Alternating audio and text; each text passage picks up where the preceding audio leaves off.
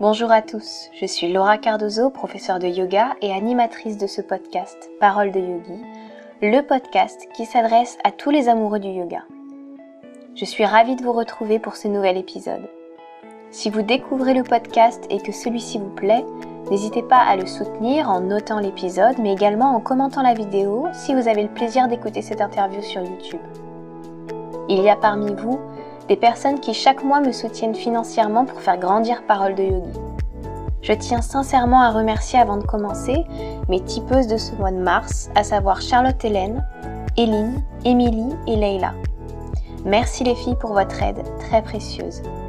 Pour cette nouvelle interview, j'ai eu la grande joie d'échanger avec Cécile Roubaud, qui avait été ma professeure et formatrice de Yin Yoga, une pratique qui, vous le savez, si vous me suivez déjà depuis un petit moment, a changé ma vie et mon enseignement.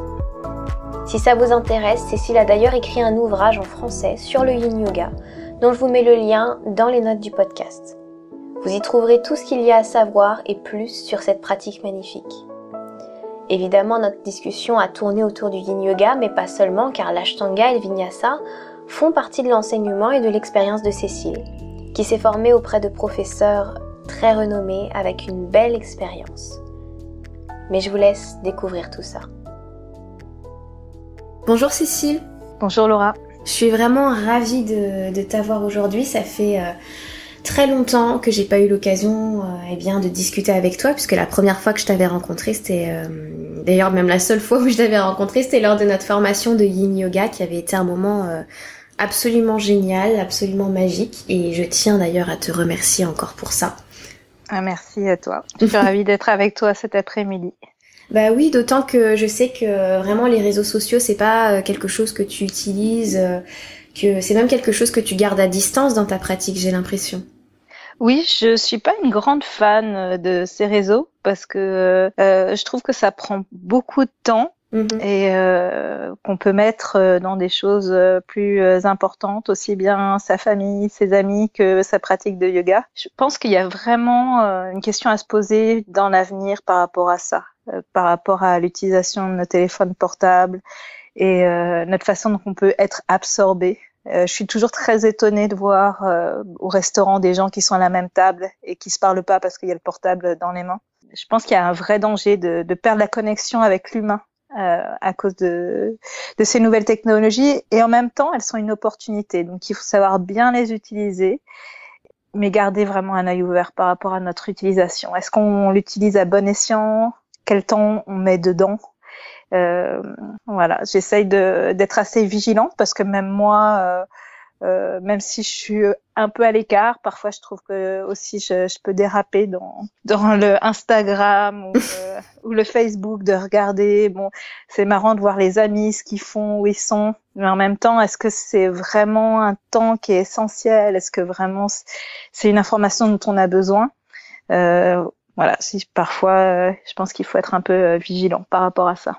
Heureusement, le yoga nous aide un petit peu à trier je l'espère, dans ces informations et dans notre euh, gestion du temps, de ce qui est juste pour nous. On a un petit peu du mal, on est un petit peu perdu, je pense aussi avec euh, cette façon de de gérer le temps et de gérer l'essentiel. Parce que tu vois, quand tu parlais de ces gens qui sont à table et, et qui sont au téléphone, je me souviens, moi, je suis vraiment la, la, génération qui est née avec le téléphone dans la main. Donc je, au départ, c'était beaucoup mes parents qui me reprochaient le téléphone. Sauf qu'aujourd'hui, ils sont capables de faire exactement la même chose que moi il y a il y a cinq ans quand j'étais tout le temps avec mon téléphone à la main quoi. Donc ça touche absolument tout le monde et c'est toute la société qui devrait revoir euh, la manière dont on prend du temps pour soi et ce qui est essentiel et comment on redistribue son temps.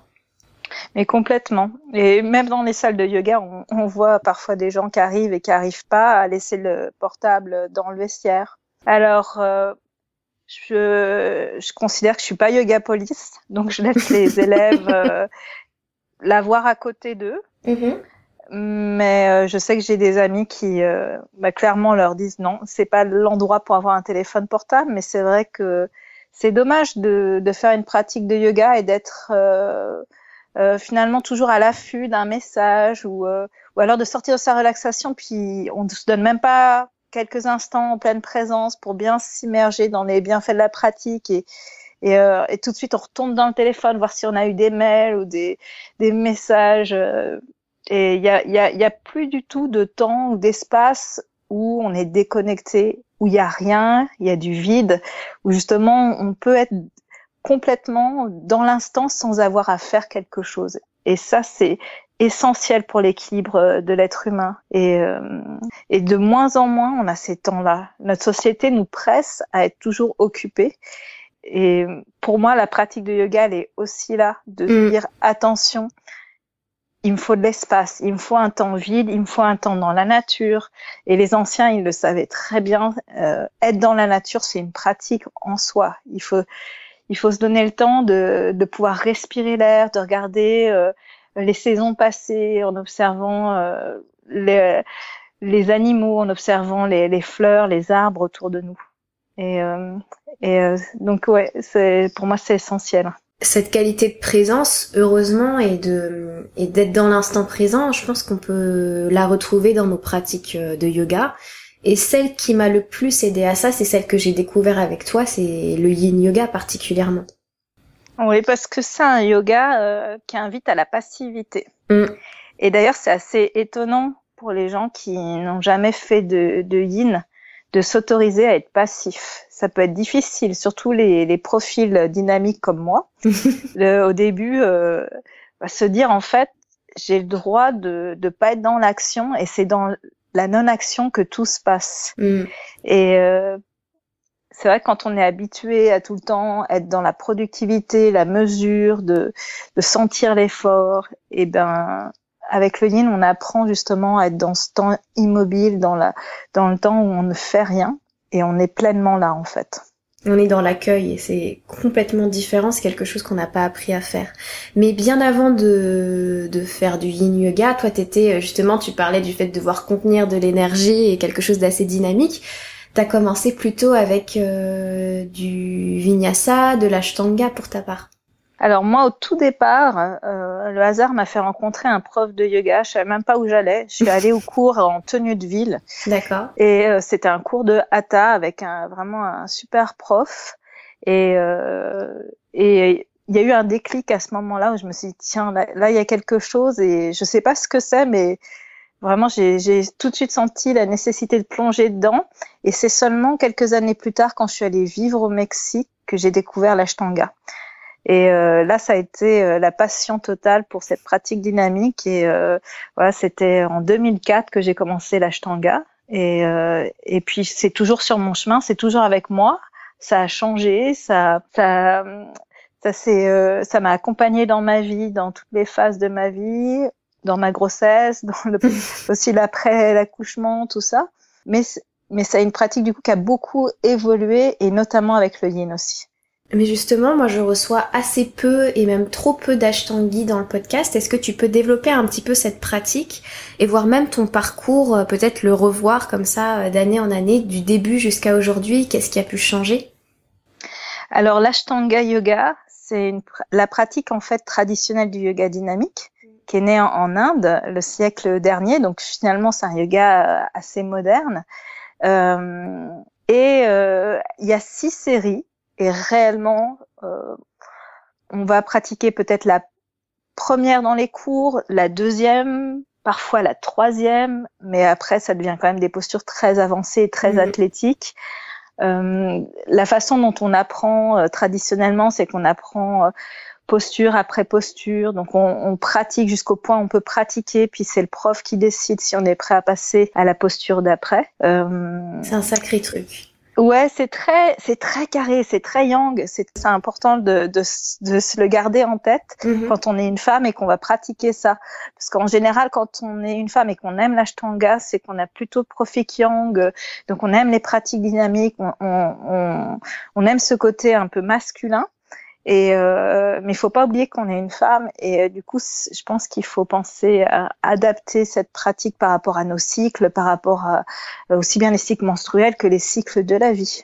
Et c'est ça qu'en en fait qui a évolué parce que euh, disons que je l'ai pratiqué une dizaine d'années de façon très traditionnelle, c'est-à-dire six jours par semaine. On a un jour de repos plus tout ce qui est lune et nouvelle lune et les femmes nos lunes personnelles. Donc hmm. finalement, on a quelques jours de repos.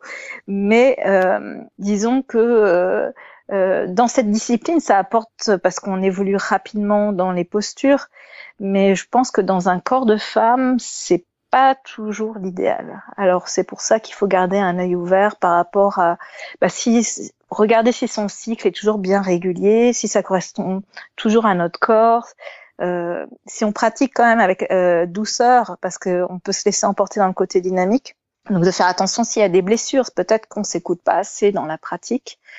Et, euh, et puis euh, moi, ma pratique, elle a évolué en fait quand j'ai rencontré Lynn et, mmh. et le Vinyasa aussi. J'ai fait d'autres formes de yoga dynamique, notamment avec ma prof américaine qui est Shiv où je me suis retrouvée euh, dans son vinyasa avec le feu de l'ashtanga, mais avec des formes plus rondes et plus libres. Et j'ai retrouvé un peu mes, mes amours de, de la danse euh, que j'ai eu quand j'avais j'étais ado où euh, j'aimais beaucoup danser. Et, et du coup, voilà, mon chemin dans l'ashtanga, du coup, c'est métissé. Et, et je me suis autorisée à plus être dans euh, six jours par semaine Ashtanga, mais aussi m'écouter. Il y a des fois où, euh, en fait, mon corps, il a envie d'yin, parfois il a envie de vinyasa, parfois il a envie d'Ashtanga, d'être, voilà, il y a des phases de la vie, il y a des moments, et puis en fait, notre corps nous dit tout simplement ce qu'il a, ce dont il a besoin, donc il faut s'écouter. Tu revenais sur un truc qui était très intéressant, c'est que au final, l'ashtanga, voire même toutes les formes de yoga que l'on que l'on pratique, elles ont été créé, mais euh, restitué par des hommes. Euh, de Krishnamacharya à euh, Patabi Joyce, BKS Iyengar, enfin c'est beaucoup des hommes qui ont transmis ça, donc qui ont transmis ça avec leur corps d'homme et, et leur connaissance de leur corps, mais qui est pas du tout adapté à, à la femme. Et c'est avec une femme, avec Shivareya, que tu as réussi à, à trouver de la rondeur dans une pratique dynamique. Oui, je crois que ça beaucoup évolué, mais grâce à, la présence d'une femme. Et euh, c'est vrai que ça influence, mais je pense aussi que certains hommes ont, un yin qui est assez euh, prononcé, qui il peut y avoir aussi une écoute de ça chez certains profs euh, masculins. C'est vrai. Ouais. Donc ouais, il y a, je dirais oui, mais en fait, je pense que bon, c'est sûr que l'expérience d'une femme qui a vécu euh, bon, normalement, hein, elle a euh, connu les cycles de la femme, elle a aussi été euh, enceinte, elle a été maman, elle a, elle a vécu tous ces cycles de la vie. Et euh, c'est vrai que l'expérience, c'est le meilleur professeur. Donc c'est vraiment ça qui, qui va changer la façon dont on enseigne. Et, euh, et c'est vrai que moi j'aime beaucoup euh, pratiquer avec elle et c'est une femme qui a une grande sagesse et, euh, et la, la voir c'est toujours un grand plaisir pour moi. Et du coup c'est vrai que tu te formes avec des professeurs qui ont vraiment une une belle euh, renommée, une belle aura, qui ont fait avancer très fort la pratique dans leur domaine. donc je pense évidemment à elle, mais aussi à Biff pour le Yin Yoga, parce qu'il me semble que tu as été formée avec lui, qu'il a écrit la préface de ton livre. Ouais. C'est pas rien. Oui, j'ai eu la chance. Bah, pour moi, c'était voilà, c'était un choix dans ma vie pendant pas mal d'années, j'avais un sac à dos euh, sur le dos et euh, tous les deux trois mois, j'essayais d'aller à la rencontre de, de, de grands profs de yoga, peu importe où ils étaient sur la planète. Mhm. Euh, donc je suis allée au Canada, j'ai aussi étudié avec Bernie Clark, avec qui en fait j'ai commencé le Yin. D'accord. Je suis allée aux États-Unis où vraiment voilà j'ai eu ce coup de cœur pour Shiva mais j'ai aussi étudié avec Dharma Mitra, avec avec les Jiva Euh. Sharon et David, j'ai fait quelques fois euh, leur euh, summer ashram à Woodstock. Et euh, voilà, je me suis nourrie de plein de profs qui avaient des belles expériences. Et puis, je pense que c'est comme ça aussi qu'on on s'enrichit. Quand on est prof de yoga, je, pense qu'on est en formation continue, on s'arrête jamais. Et euh, c'est vrai que sur mon chemin, voilà, j'ai eu la chance de rencontrer Biff Mithofer. On s'est assis à côté euh, l'un l'autre à Omega Institute. Mm-hmm. Et je sais pas, ce jour-là, j'ai eu, euh, je suis plutôt timide, mais ce jour-là, j'avais envie de, voilà, de, de, de de parler avec lui. J'avais pris son cours de ligne et je lui ai proposé s'il souhaitait de l'aider à, à, faire des formations ou des ateliers en France. Et puis ça a été euh, bah, le début d'une grande amitié et d'une grande collaboration parce que euh, je l'ai, bah, j'ai organisé pour lui. J'ai aussi assisté pendant plusieurs années et c'est après, euh, en fait, toutes ces années d'être à ses côtés qui m'a proposé de donner la formation de Yin. Et, euh, et donc pour moi, vraiment, ça a été important de d'attendre en fait que ce soit euh, le maître qui, qui me dise maintenant t'es prête, que de voilà, ça n'a pas été une décision que j'ai prise du jour au lendemain en disant tiens je vais euh, gagner plus de sous, je vais faire des formations. Non, hmm. pour moi, c'était, il y, avait vraiment une légitimité dans dans cette démarche. Et puis, entre temps aussi, quand même, j'ai pris le, aussi le temps de connaître Paul Grilly, qui est le créateur euh, du Yin Yoga et sa femme Suzy. Hmm. Et euh, j'ai étudié aussi avec Simon Lowe, qui est un autre prof assez connu de Yin. Donc, pour moi, c'est vraiment important euh, l'enseignant, le professeur, celui avec, enfin, toutes ces informations que j'ai reçues, euh, j'ai, il y a vraiment une recherche d'être avec certaines personnes et pas d'autres. J'ai pas hmm. appris au hasard ce qui était disponible à ce moment-là. Ouais. Et du coup, la figure du professeur est importante pour toi, mais toi aussi, du coup, tu es professeur. Donc, comment tu vis cette figure, euh, comment dire, de façon un peu euh, cathartique, mais euh, voilà, tu vois ce que je veux dire, la mise en abîme, toi-même, tu es professeur et comment tu vis euh, cet état de professeur et d'enseignement et de transmission? Euh, bah avec beaucoup, je pense, d'humilité parce que je me remets toujours en question. Mhm. Pour moi, rien n'est jamais acquis et pour ça, c'est pour ça aussi que je continue toujours à me former pour continuellement enrichir ma façon d'enseigner. Je me considère jamais au-dessus de l'élève, ça c'est enfin, pour moi, je reste étudiante aussi, quoi, en fait. Mm.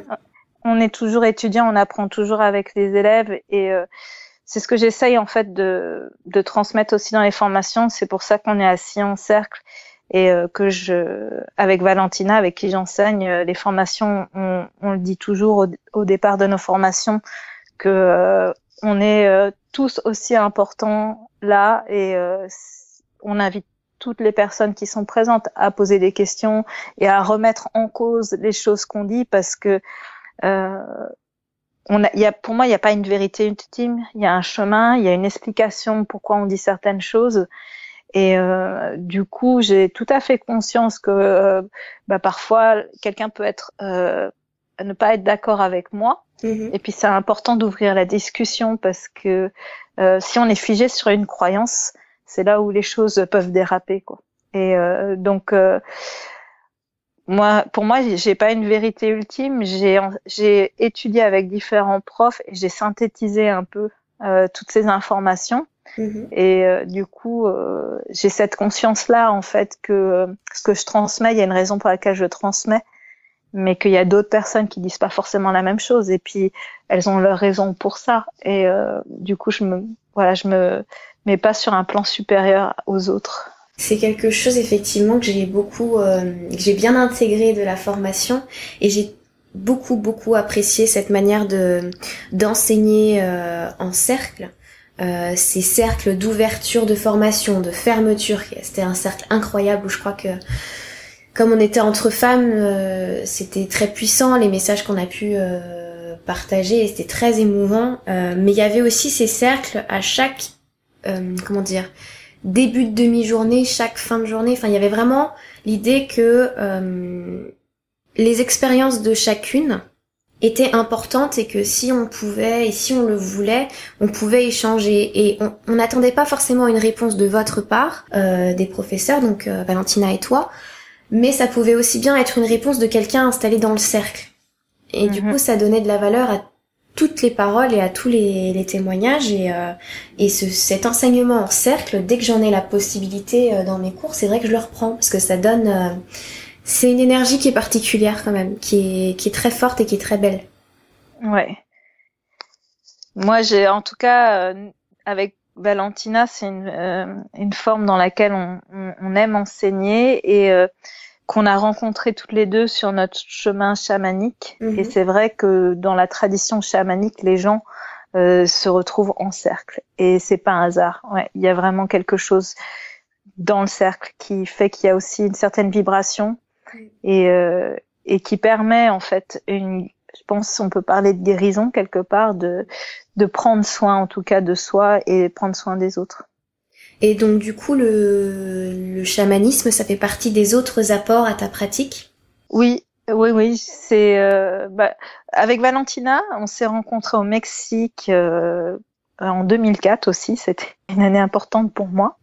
Et, euh, et c'est vrai que c'est un pays dans lequel il y a déjà une forte tradition chamanique. Et, euh, et puis euh, c'est quelque chose qui, qui est venu sur notre chemin. Et, et c'est une autre façon de travailler. C'est un autre travail d'union, comme le, le mot yoga euh, signifie. C'est vraiment se relier à la terre, se relier aux éléments.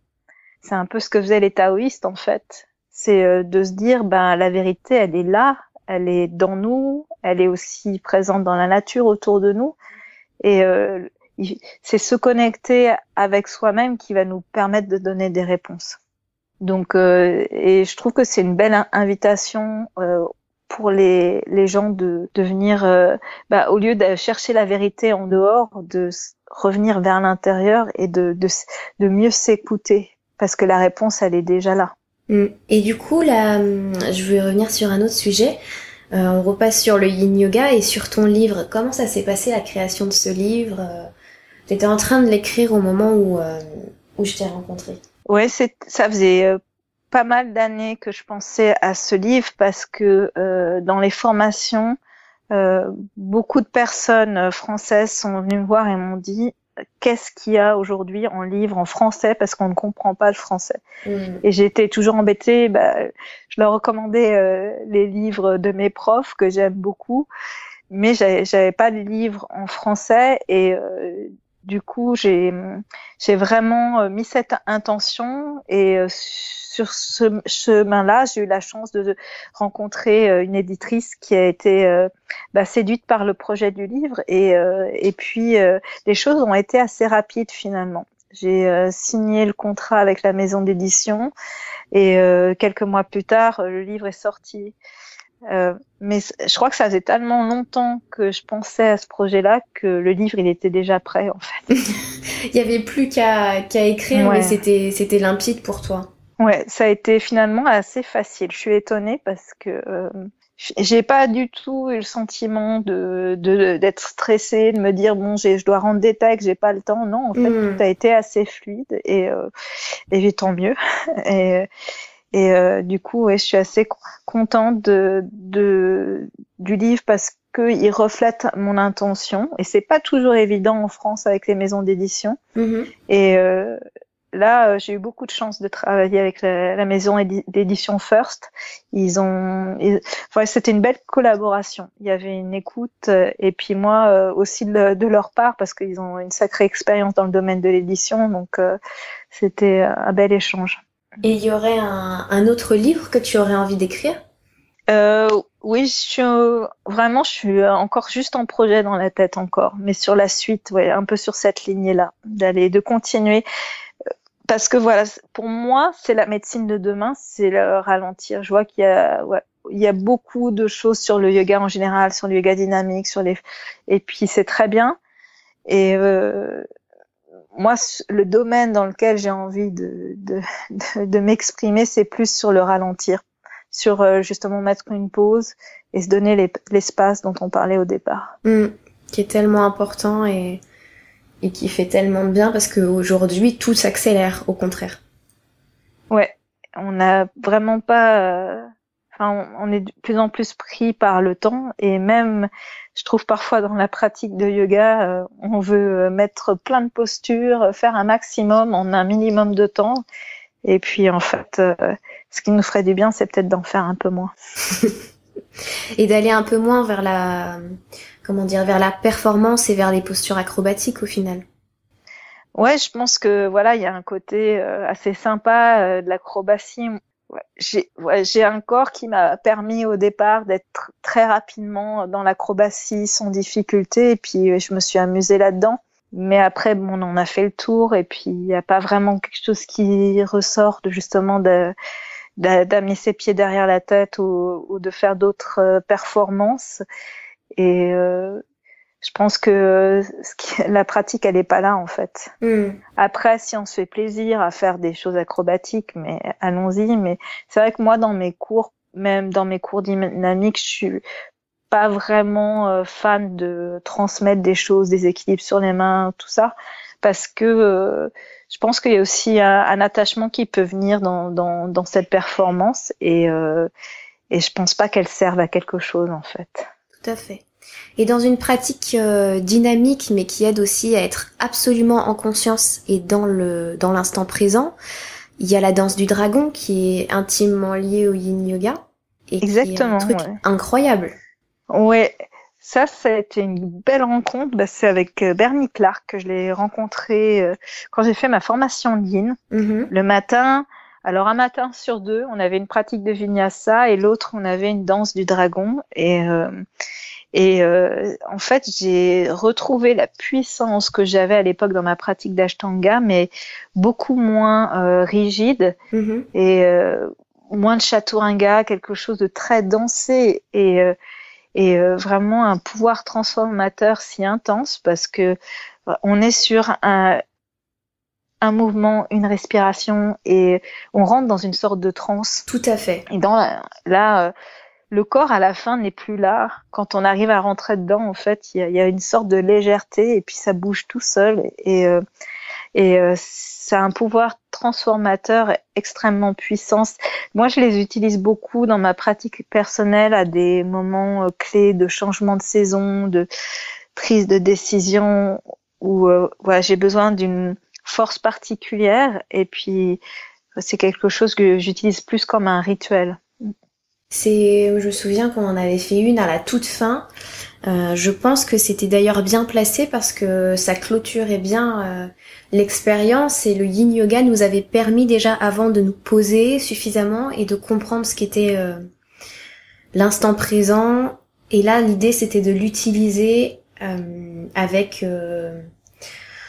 avec du mouvement de le réintroduire avec euh, avec un mouvement mais quelque chose de très fluide d'incroyablement euh, enfin c'était j'avais l'impression que tous les éléments étaient dedans parce que t'as les pieds euh, qui sont à la fois très ancrés tu peux avoir des mouvements des bras qui peuvent faire penser à de l'eau ou de l'air et il y a le feu intérieur qui est là parce que l'énergie monte il y a quelque chose de Enfin, c'est, c'est une expérience incroyable. J'ai du mal à le décrire, en fait. ouais, Ouais, tu, je trouve que tu le résumes assez bien. en fait, je pourrais pas dire mieux.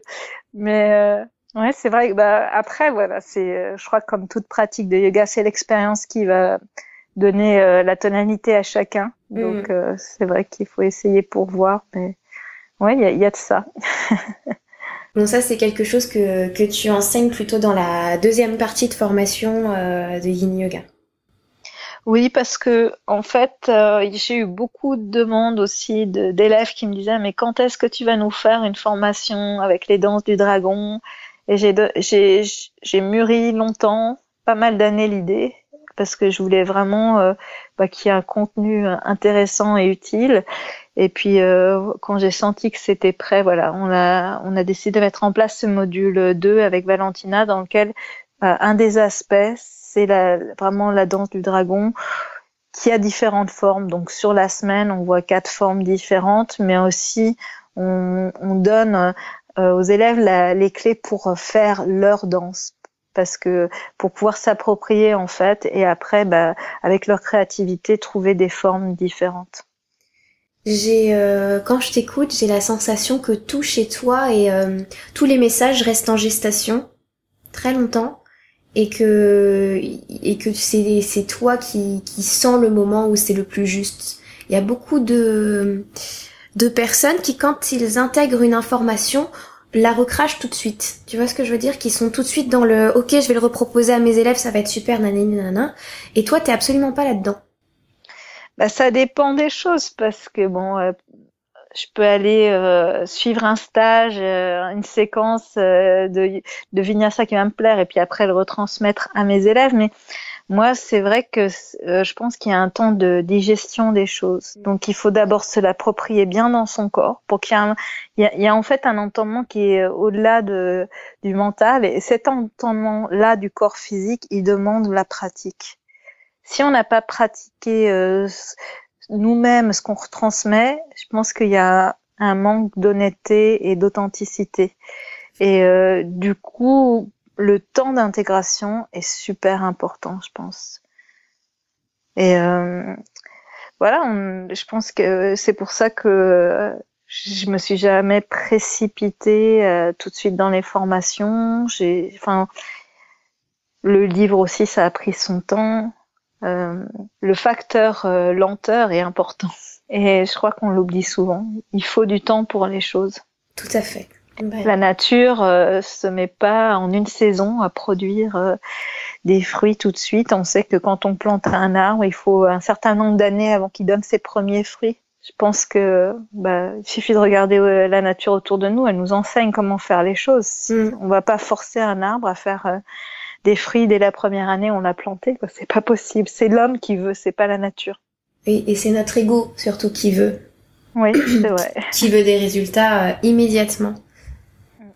J'avais euh, j'avais lu aussi euh, dans une interview que tu avais donnée que euh, ton livre il avait été comment dire, tu avais rencontré ton éditrice le jour où tu avais appris que tu étais enceinte et que lorsque tu avais rendu la correction, tu avais accouché quatre jours après et que la, la comment dire que c'était déjà symboliquement très très beau puisque ça fait aussi de ce livre quelque part un beau projet euh, mené et puis euh, que du coup la, naissance euh, de ton enfant t'avait amené à une pratique très différente. On en a parlé un petit peu. Si tu avais, si tu as le temps de développer un petit peu cet aspect, ça m'intéresse beaucoup.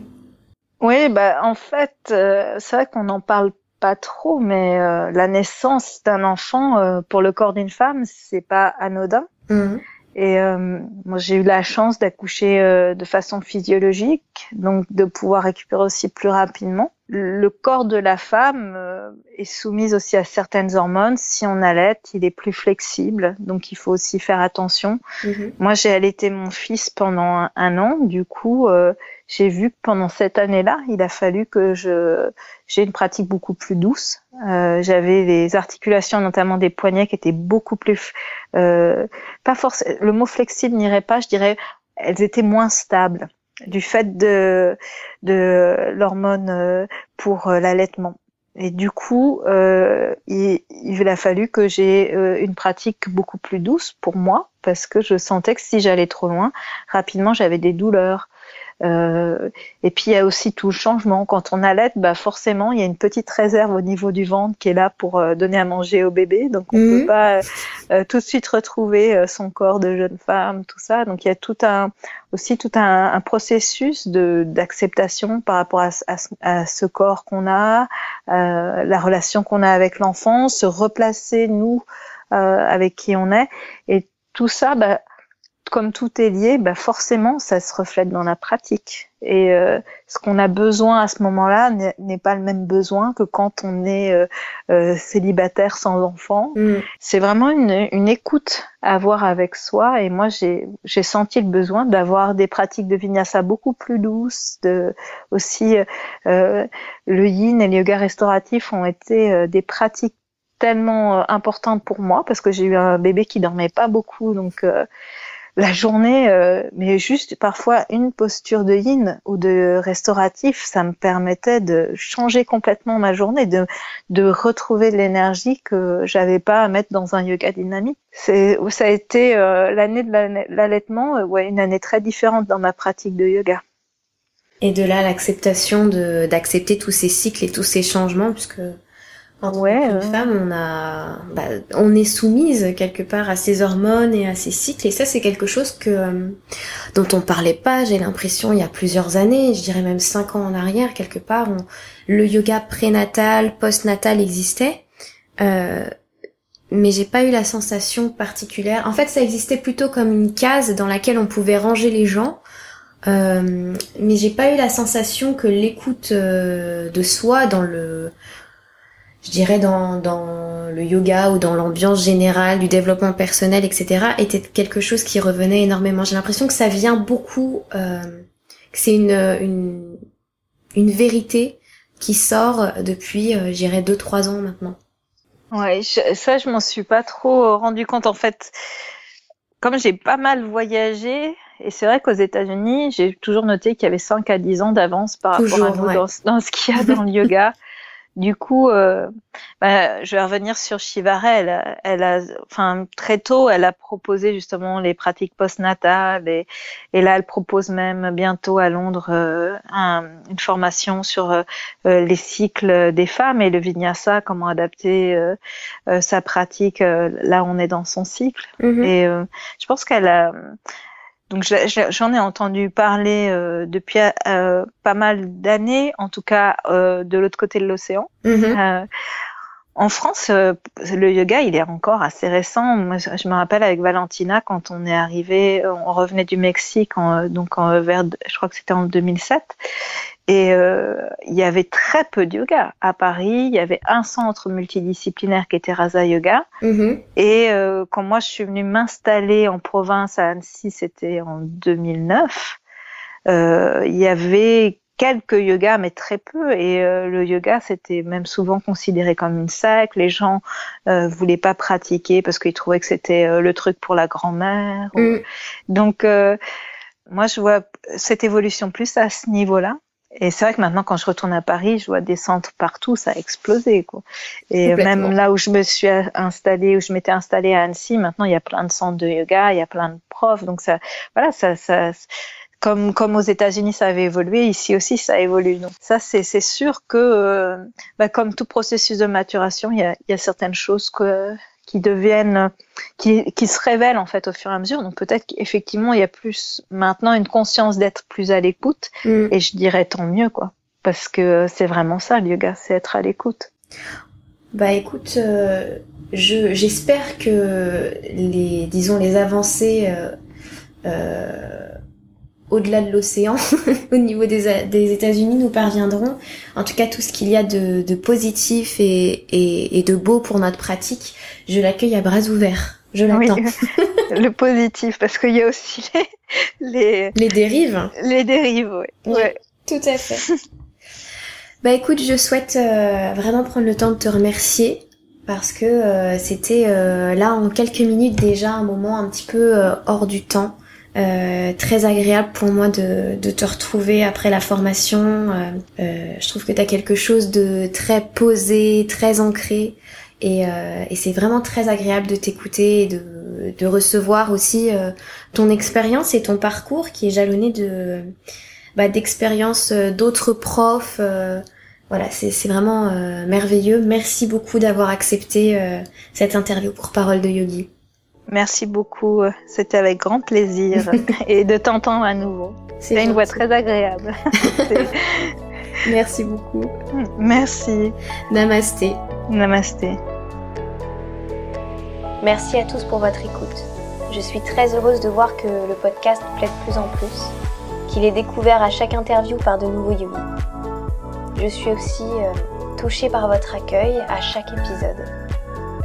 Cette communauté que nous formons porte en elle l'essence de Parole de Yogi, dont le maître mot est la bienveillance. Je me sens euh, privilégiée de vivre tout ceci, de vivre euh, ces rencontres et d'échanger avec vous également. C'est beaucoup de bonheur, c'est beaucoup de joie et euh, je vous remercie tous pour tout ça. Sur ce, je vous souhaite une belle journée ou une bonne soirée selon votre heure d'écoute et je vous dis à bientôt. Namasté.